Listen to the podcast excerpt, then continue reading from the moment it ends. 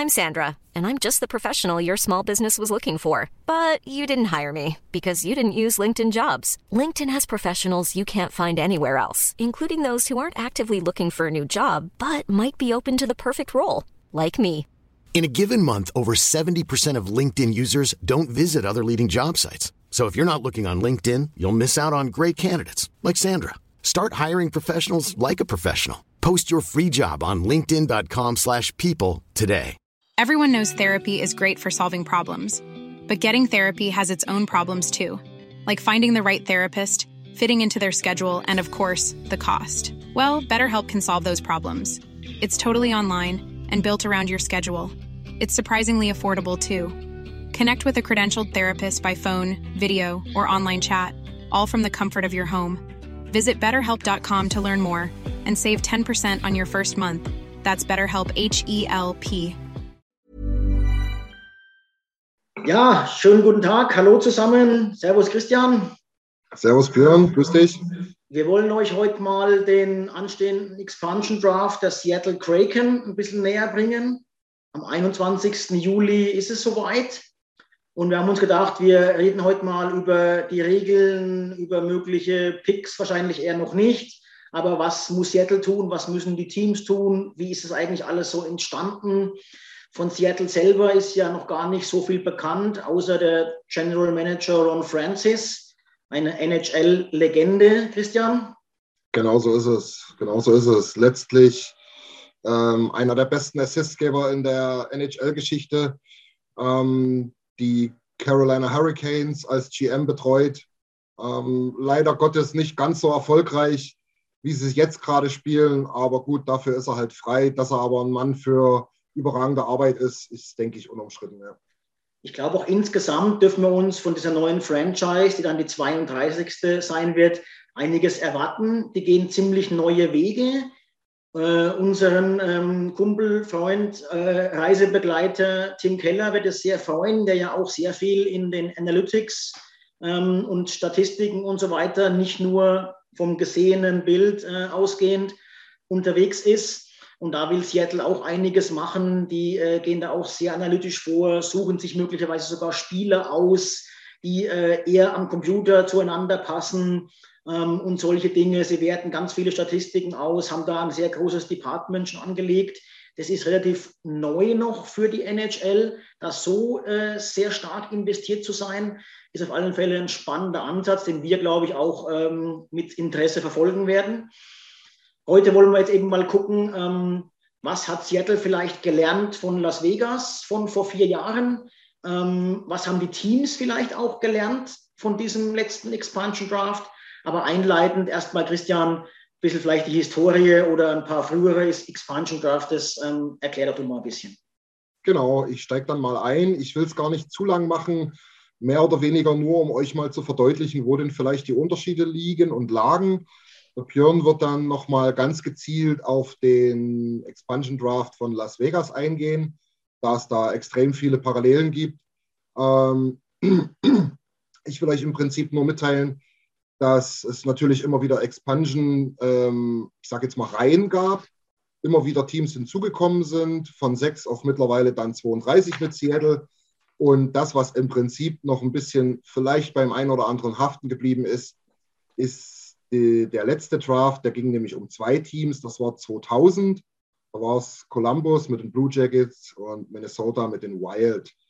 Ähm, dort vielleicht gar nicht so tief reingehend, aber was wahrscheinlich der krasseste Unterschied ist, und man sieht es auch, guckt es euch einfach mal an, wie die die ersten Jahre performen mussten, muss man schon fast sagen, ähm, ist die Anzahl der Spieler, die die anderen Franchises, unter anderem halt auch wir, ähm, schützen können bzw. dürfen. Da gab es damals auch zwei Optionen. Das war ähm, ein Goalie und fünf Verteidiger und neun Stürmer. Oder aber sogar zwei Goalies, dann aber jeweils zwei Verteidiger oder zwei Stürmer weniger. Also man sieht schon ganz deutlich, äh, Björn, da ist ein riesengroßer Unterschied. Das sind insgesamt 14 Skater. Ähm, das sind jetzt maximal 10, je nach Variante vielleicht sogar nur acht. Genau. Wenn man da jetzt mal überlegt, wie das bei Vegas war und wie es auch jetzt bei Seattle sein wird, die dürfen, da dürfen die anderen Teams nur sieben Stürmer oder also sieben Stürmer, drei Verteidiger, einen Torwart. Es wären also zwei Stürmer und zwei Verteidiger weniger ähm, Schützen pro Team. Und da sieht man schon natürlich, äh, was das Unterschied ausmachen kann. Ob ich halt die, die, fünf besten Verteidiger, da habe ich sogar einen aus dem dritten Paar mitgeschützt, oder ob ich nur die, die drei besten Verteidiger schützen kann. Dann habe ich nämlich sogar einen Top-4-Verteidiger, den ich ziehen lassen muss.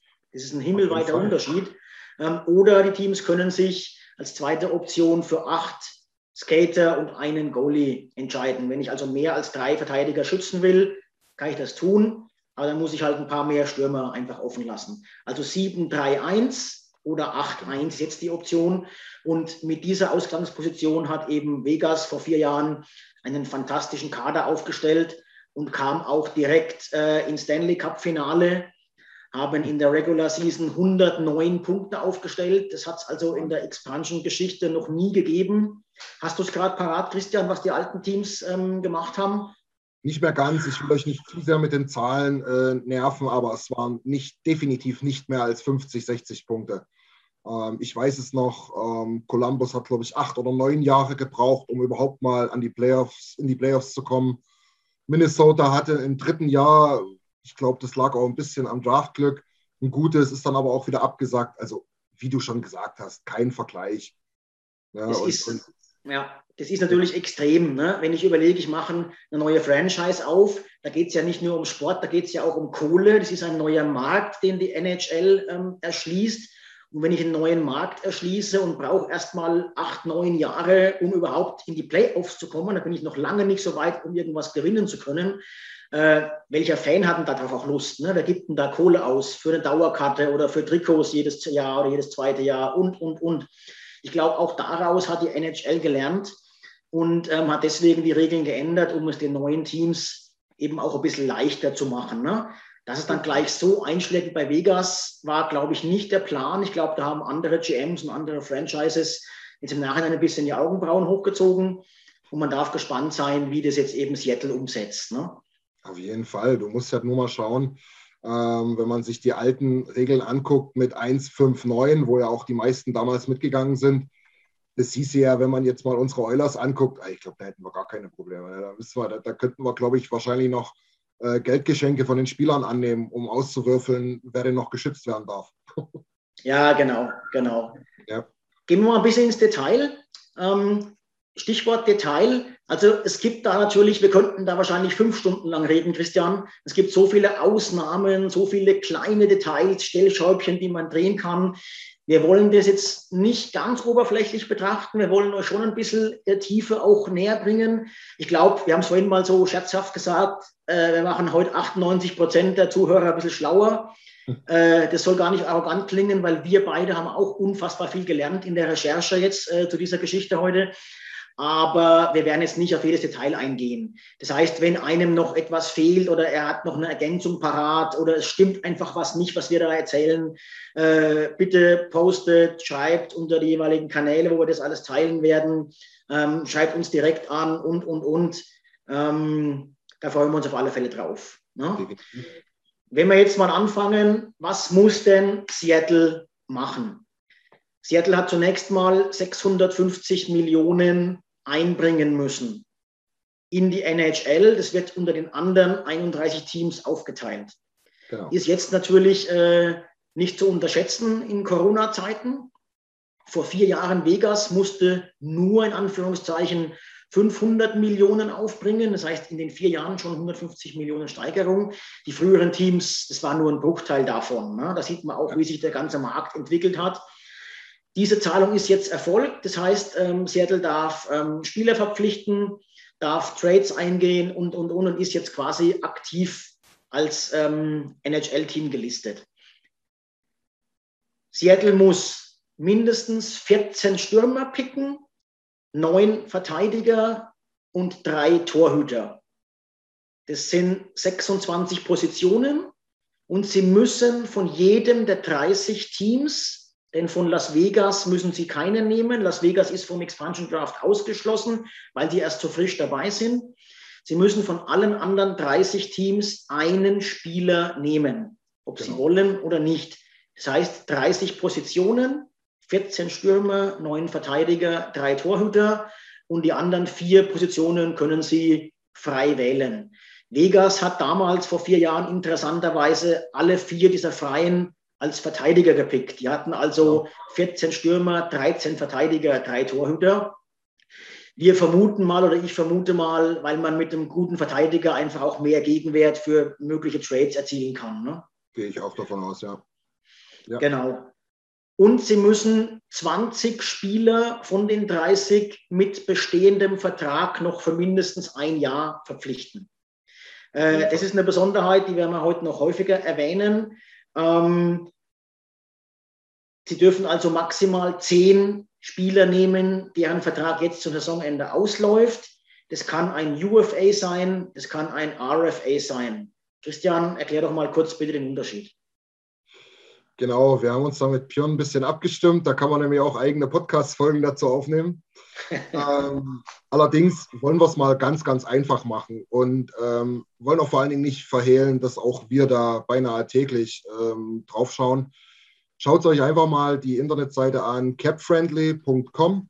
Dort habt ihr alle Erklärungen, alle Calculator, alle Vertragsinhalte und so weiter äh, parat für jedes Team. Das ist eine wahnsinnig gute Seite, gut recherchiert.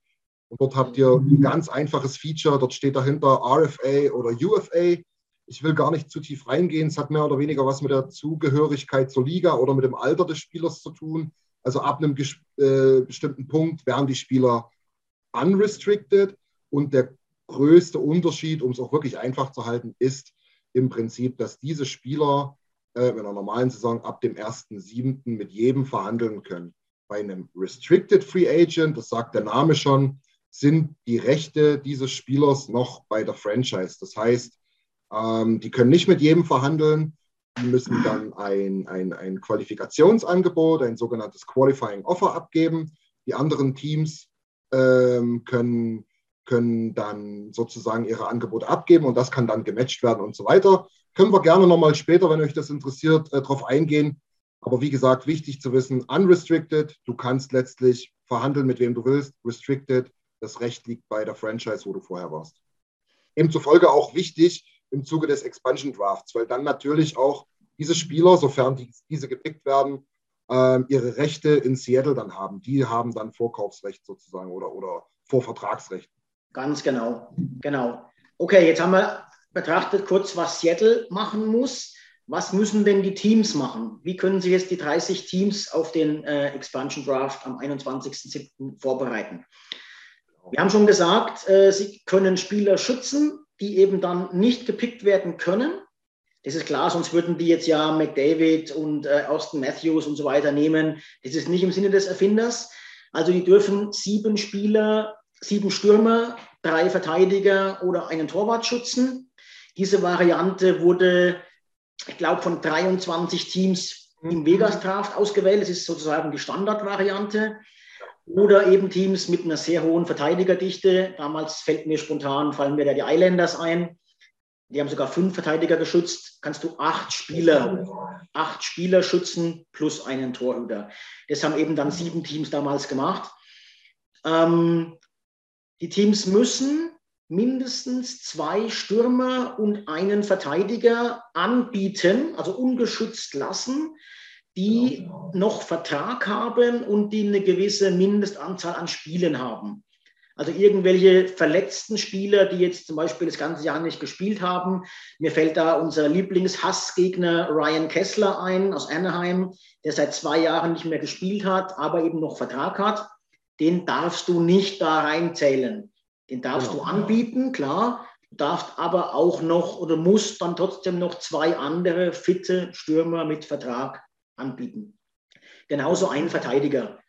Das sind so die Pflichten der Teams. Bei den Torhütern ist es so, äh, da muss der Torhüter, der angeboten wird, oder die Torhüter, die angeboten werden, nicht zwingend einen Vertrag haben. Sie müssen aber mindestens Restricted Free Agent sein. Also die Rechte müssten dann bei Seattle liegen.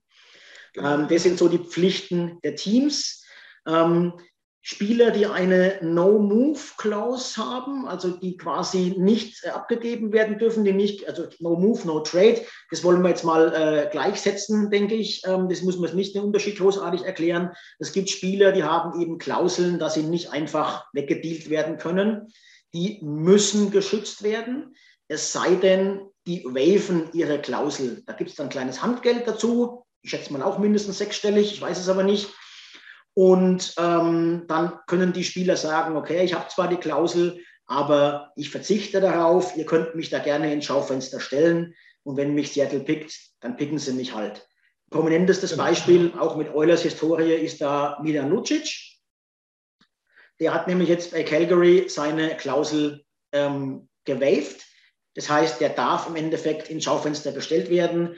Ob Seattle den pickt, ist dann die Frage, äh, muss man sehen. Prominentestes Beispiel aus dem Vegas-Draft ist da sicherlich Marc-André Fleury, der Welttorhüter, sage ich mal, der dann sofort die Stütze, die Stütze und das Gesicht äh, äh, der Vegas-Franchise wurde. Ja?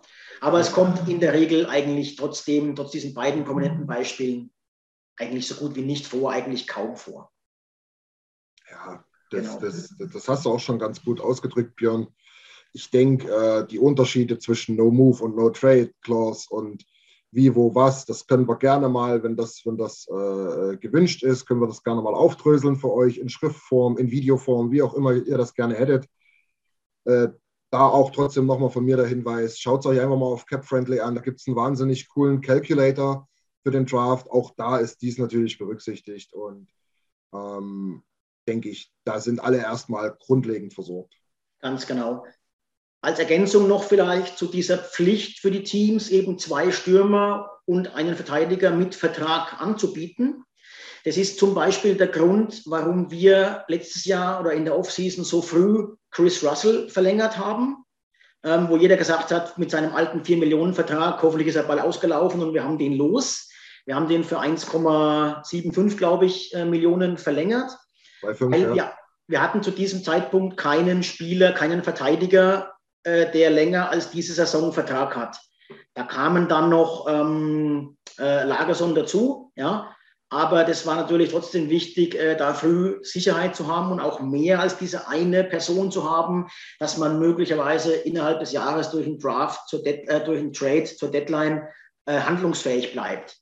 Da gibt es nämlich auch zum Beispiel ein, äh, unsere, unsere Nachbarn im, im, im Süden, die Calgary Flames die haben ja ähm, Sam Bennett nach Florida abgegeben äh, zur Trade Deadline in einem, ja, kann man fast sagen, Monster-Deal, äh, weil der schlägt da unten auch sehr gut ein. Ähm, haben dafür auch ordentlich Gegenwert bekommen, keine Frage, haben jetzt aber ein Problem. Die haben jetzt einen Stürmer zu wenig mit Vertrag fürs nächste Jahr, den sie anbieten können. Genau. Ähm, ich weiß jetzt nicht genau, was dann die Strafe sein wird, aber da wird sicherlich eine horrende Strafe geben, vielleicht sogar ein Abzug eines Draft-Picks oder so, keine Ahnung. Auf jeden Fall muss jetzt bis zum Expansion Draft irgendwas passieren. Ähm, Calgary wird jetzt einen Spieler signen müssen, verlängern müssen, den sie eigentlich vielleicht gar nicht brauchen. Josh Livo ist da im Gespräch. Genau. Ähm, muss man mal gucken, wie sie das jetzt handeln, aber das ist halt ein hausgemachtes Problem, das man eigentlich vermeiden kann und das Ken Holland bei uns eigentlich sehr gut vermieden hat. Auf jeden Fall. Also entweder du signst dann jetzt noch einen Spieler, der eigentlich keinen Vertrag bekommen hätte für nächstes Jahr, oder aber du musst halt einen, den du hättest schützen wollen, ungeschützt lassen. Das ist halt die andere Variante. Ne? Aber ich glaube, dann gibst du da irgendwie trotzdem noch, keine Ahnung, so ein League-Minimum für 700 oder 750k äh, ja. Vertrag raus. Ne? Ja, genau. Ist natürlich für ein Team, das sowieso ein bisschen im Umbruch ist und das auch nicht das beste, den besten Prospect-Pool hat, dann auch eine Art Verschwendung, wenn du einen extra Vertrag aufwenden musst. Ne? Ja, Aber das ist nur am Rande erwähnt. Also genau. das ist eben auch ein Thema, äh, dass man eben aufpassen muss, wie viel und welche Art Spieler habe ich unter Vertrag, habe ich im Roster. Ne? Genau. Nächster Punkt sind ein bisschen die Youngsters, die jungen mhm. Spieler. Ähm, Spieler, die erst maximal zwei Jahre in Nordamerika professionelles Eishockey gespielt haben. Also ich sage jetzt mal NHL oder AHL, müssen nicht geschützt werden und stehen trotzdem nicht im Schaufenster. Also die kann Seattle nicht picken. Genau. Paradebeispiel, um auch ein bisschen einen Spezialfall zu erklären, ist unser Evan Bouchard. Bouchard hat nämlich eigentlich jetzt diese Saison schon seine dritte Saison bei uns gespielt. Er hat jetzt, glaube ich, 17 Spiele. Letztes Jahr hat er 54 Spiele in der ähm, AHL gespielt. Ja. Und in seinem ersten Jahr, nachdem er mit der Jugendsaison fertig war, hat er sieben Spiele in der NHL gespielt. Das wären eigentlich drei, zählt aber nicht mit rein, weil da gibt es eine Zehn-Spiele-Grenze. Genau. Das heißt, zwei Saisons mit mindestens zehn Spielen hat Bouchard nicht erreicht. Das heißt, wir müssen Bouchard nicht schützen und müssen keine Angst haben, dass er von Seattle gepickt werden kann. So da gibt es ligaweit, ligaweit auch andere Beispiele. Ähm, Quinn Hughes ist so eins. Da gibt es einige aufstrebende Talente, ähm, die man nicht schützen muss, ähm, mit denen man weiter planen kann. Ist aber wichtig zu wissen, ähm, für die Teams natürlich, aber auch für euch da draußen, wenn ihr mal ein bisschen rumprobieren wollt, wen schützt man denn, wen lässt man sein und so weiter.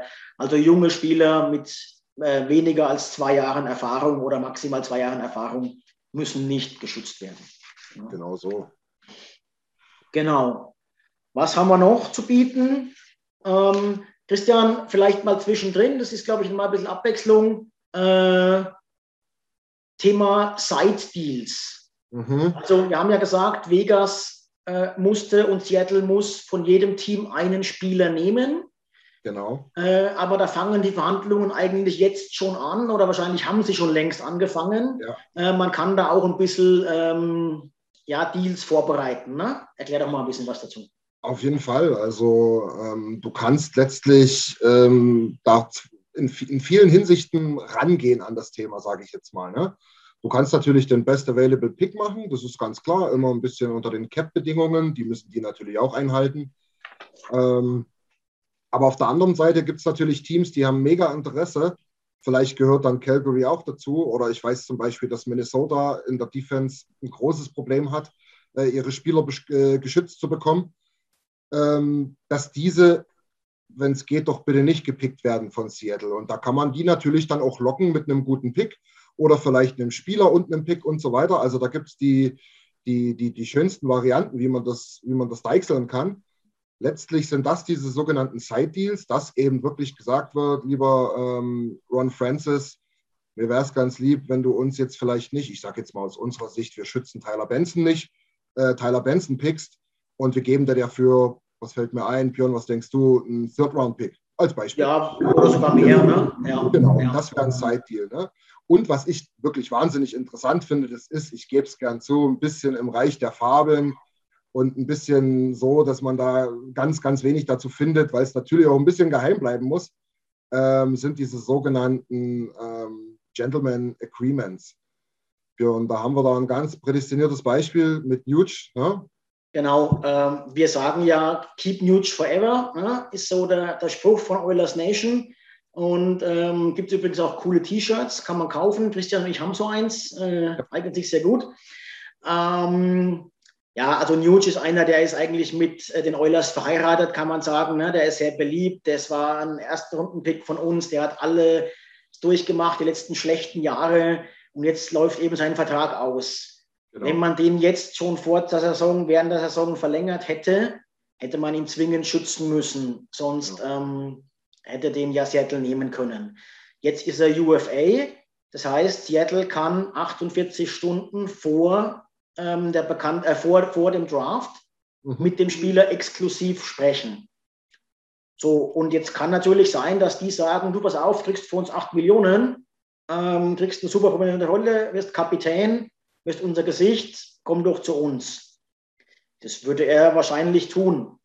Es sei denn, äh, Ken Holland hat mit ihm vorab schon per Handschlag vereinbart, du, wir wollen hier in, Eule, äh, in Edmonton was Großes aufbauen. Wir wollen Contender werden. Wir brauchen dich. Wir würden aber gern einen Spieler mehr schützen.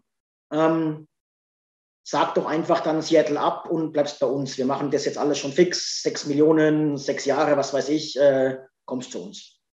Genau, genau. Dass du im Prinzip einfach einen, einen geschützten Spieler ähm, dir sparst und äh, ein bisschen die Spieler an sich an der Ehre packst und sagst, äh, Nagi, wir wollen hier was reißen. Wenn du deinen Teil dazu beitragen willst mit diesem Agreement, dann ähm, dann, dann sparen wir uns einen Pick und dann sind wir da ganz, ganz, ganz weit auf der, ähm, ja, dann, dann können wir da ganz weit kommen. Das ist definitiv für viele ein ganz großer Schritt. Ne? ist sicherlich äh, gerade für uns Fans natürlich äh, eine charmante Geschichte. Ich weiß nicht, wie oft es wirklich vorgekommen ist bei Vegas. Man kriegt es ja natürlich auch nicht wirklich mit. Ähm, man kann es vermuten. Ähm, wenn natürlich jetzt ein bekannter Spieler auf einmal nicht dahin geht und dann für relativ wenig Geld äh, unterschreibt oder so, könnte man vermuten, dass das da im Spiel war. Aber ist natürlich eine charmante Sache. Nur planen darf man damit nicht. Weil es ist wie im echten Leben. Bei Geld hört manchmal die Freundschaft auf. Und wenn äh, Seattle hat natürlich einen vollen Geldbeutel, ähm, die können aus dem Vollen schöpfen und wenn da einer Summen geboten kriegt, die er sonst nirgendwo kriegt oder bei seinem Stammverein erst recht nicht kriegt, da wird vielleicht der eine oder andere auch schwach. Ne? Definitiv, klar. Aber das wirklich daher, nur am Genau. Genau. Von daher gibt es diese Option.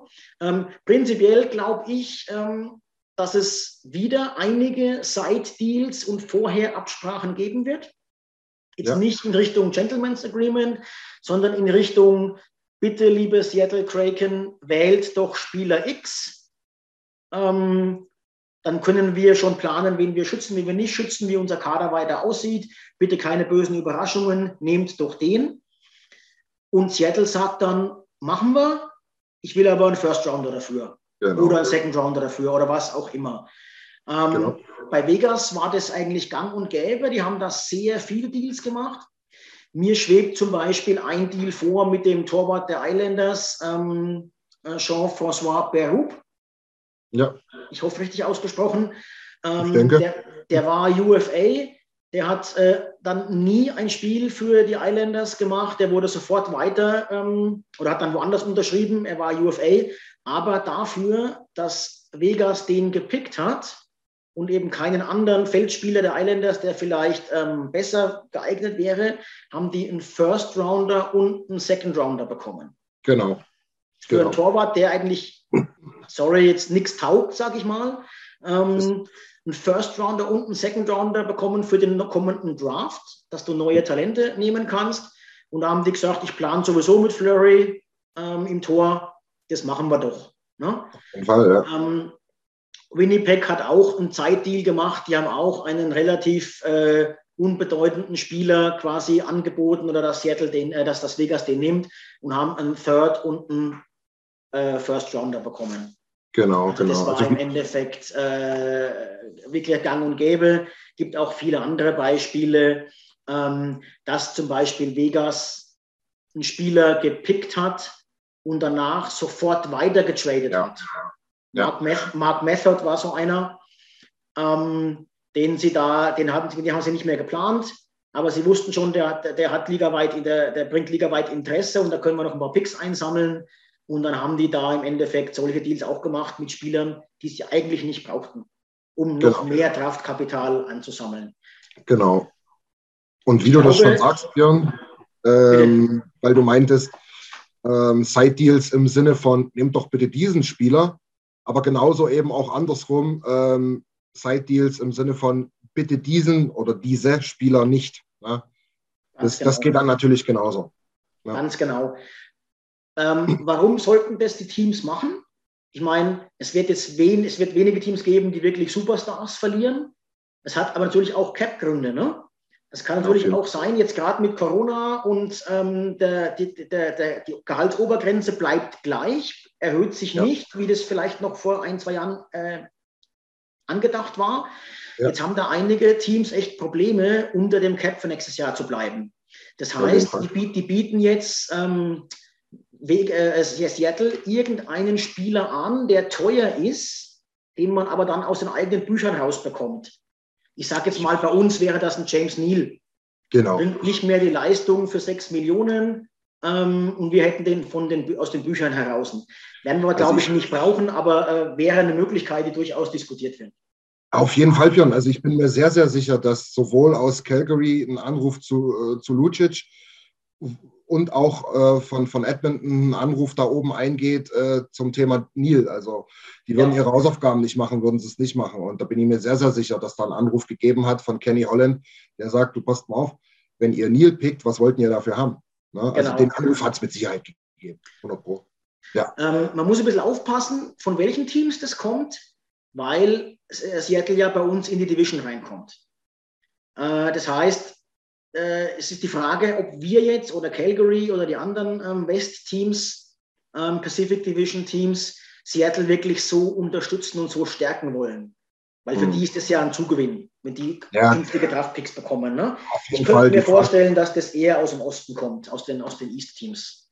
Auf jeden Fall. Und man sieht das auch in Vegas ganz deutlich, äh, was die mit ihren Draftpicks alles gemacht haben, ähm, wie viele die da hinzugewonnen haben, weil das, das ist ja das, das haben wir äh, schon ein paar Mal besprochen, diese Tiefe in der Organisation, die, die, die kommt ja aus den letzten Jahren. Ne? Ja. Da sind nicht alle 18, die sind auch mal 23 oder 22 und die hat Seattle dann natürlich logischerweise nicht. Also brauchen die ein paar Picks on top. Ja.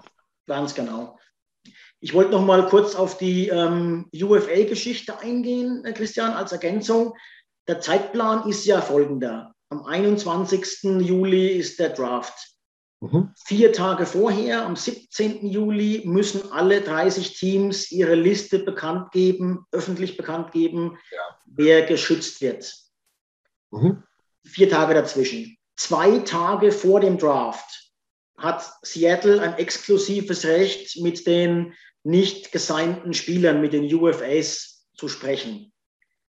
Das heißt, nehmen wir bei uns mal das Beispiel Barry. Mhm.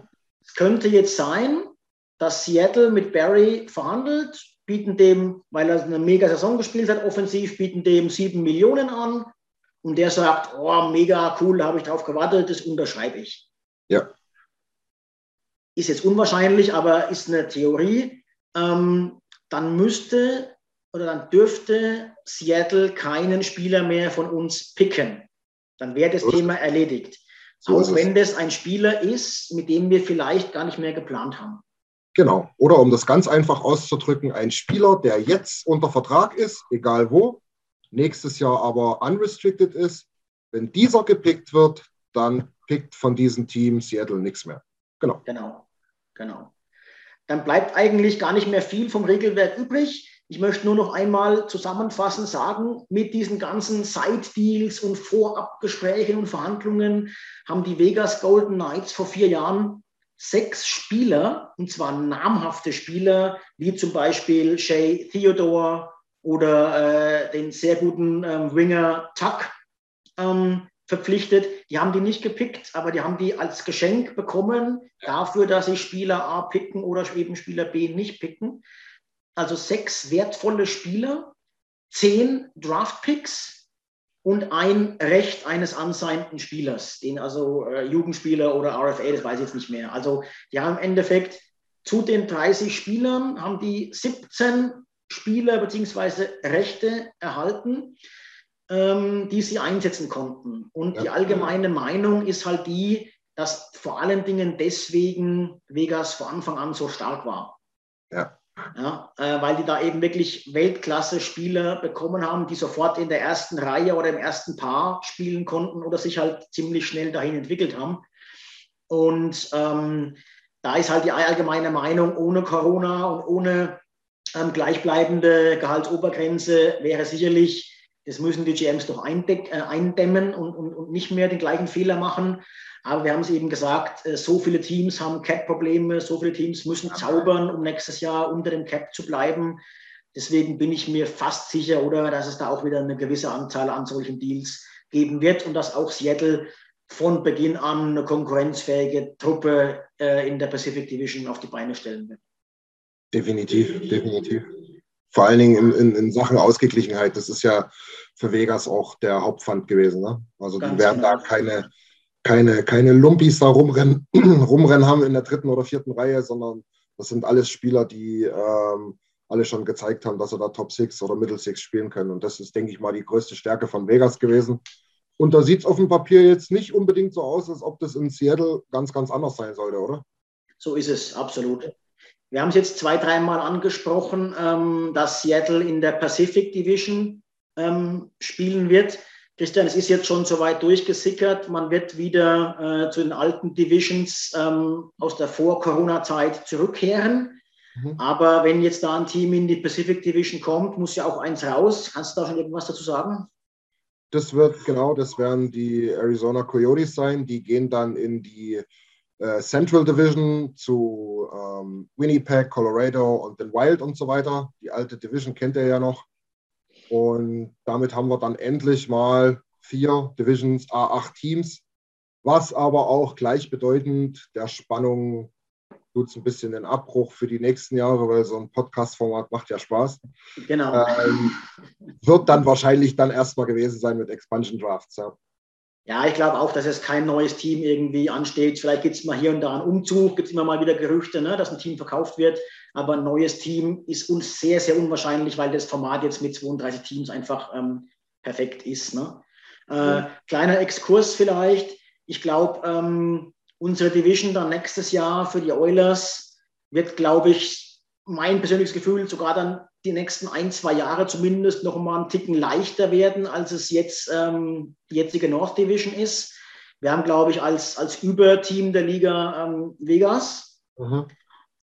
Dann kommen sehr wahrscheinlich schon wir. Wo man Seattle einordnen muss, wird man sehen. Und dann ist ja noch Calgary, ähm, Vancouver, Los Angeles, ähm, Anaheim und San Jose drinnen. Und vor den Teams wird man nächstes Jahr, auch wenn die natürlich up and coming sind irgendwo und sich durch junge Spieler verbessern, die nächsten ein, zwei Jahre, glaube ich, noch keine Angst haben, um das jetzt mal nur als Exkurs einzuordnen. Okay, Christian, dann ähm, sind wir soweit durch, denke ich. Ich glaube, wir haben äh, die wesentlichen Punkte des Expansion Drafts abgearbeitet. Jetzt wollen wir das aber auch ein bisschen ähm, handwerklich angehen und äh, mit der Gruppe, mit der Community gemeinsam, mit den Oilers-Fans da draußen gemeinsam ähm, mal umsetzen. Ne? Da haben wir eine kleine Idee vorbereitet. Wie sieht es damit aus? Genau, Björn, so wie du das schon gesagt hast, am 17. sind die Schutzlisten draußen. Und was wir dann vorhaben, einfach mal als interaktives Projekt mit euch zusammen, mit unseren Fans, ähm, wäre dann, dass wir den einfach mal durchsimulieren. Wir sind dann einfach mal alle zusammen die GMs ähm, der Seattle Kraken und würden uns einfach mal unser Team zusammenbauen. Da bin ich sehr gespannt, was da so rauskommt, ob da ein paar Analytics-Guys von uns dabei sind, die sagen, nein, der passt besser zu dem, ähm, ob es da welche gibt, die den Cap besonders gut im Auge haben und so weiter und so fort. Also das wird, denke ich mal, eine mega spannende Geschichte. Ähm, freut euch drauf. Wir sind da auf jeden Fall wieder mit euch am Start, oder? Ich glaube, das wird wirklich äh, eine spannende Sache für uns. Ähm, mal so ein Live-Mock-Draft zu machen. Also im Football kennt man das ja schon ähm, von einigen Plattformen. Ähm, wer sich darauf vorbereiten will, wer da gerne äh, dann auch mitmachen, mitreden möchte ähm, oder auch mal künftig sich einfach äh, tiefer mit den Vertragsdetails und mit den Teams auseinandersetzen möchte. Du hast vorhin schon mal gesagt, Christian, die Seite capfriendly.com ist da eigentlich äh, hervorragend dafür geeignet. Da gibt es die Kalkulatoren, ähm, welche Teams würden eventuell geschützt. Äh, es gibt aber auch ganz andere Beispiele. Wie sieht ein Team in vier Jahren aus? Welche Verträge laufen dann noch? Und, und, und. Ähm, also da ist ganz viel Vertragswesen zu den Teams, zu den einzelnen Spielern und eben auch, äh, man kann zum Beispiel Buyouts simulieren. Was würde es uns kosten, Neil oder Koskinen nächstes Jahr loszuwerden, obwohl sie noch Vertrag haben? Und, und, und. Also die Seite wollten wir abschließend euch nochmal ans Herz legen und ganz speziell für den Expansion Draft. Und dann wollen wir uns, ähm, wollen wir euch einladen, dann äh, in diesem Zeitraum 17. bis 21. Die Ankündigungen werden nochmal genau kommen, da mit uns den Expansion Draft der Seattle Kraken gemeinsam umzusetzen. Genau, freuen wir uns drauf. Vielen Dank an der Stelle, Christian. Es war wie immer sehr kurzweilig. Ähm, vielen Dank an euch alle draußen. Wir hoffen, es hat euch ein bisschen Spaß gemacht. Wir hoffen, es war informativ. Wir hoffen, es war kein ganz großer Käse, den wir hier erzählt haben. Das können wir nämlich auch manchmal. Ähm, vielen Dank und bis bald. Genau, vielen Dank auch, Tim.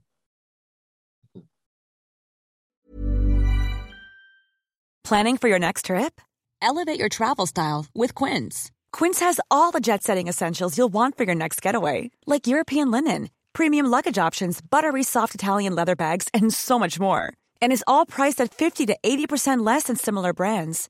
Plus, Quince only works with factories that use safe and ethical manufacturing practices. Pack your bags with high-quality essentials you'll be wearing for vacations to come with Quince. Go to quince.com slash pack for free shipping and 365-day returns.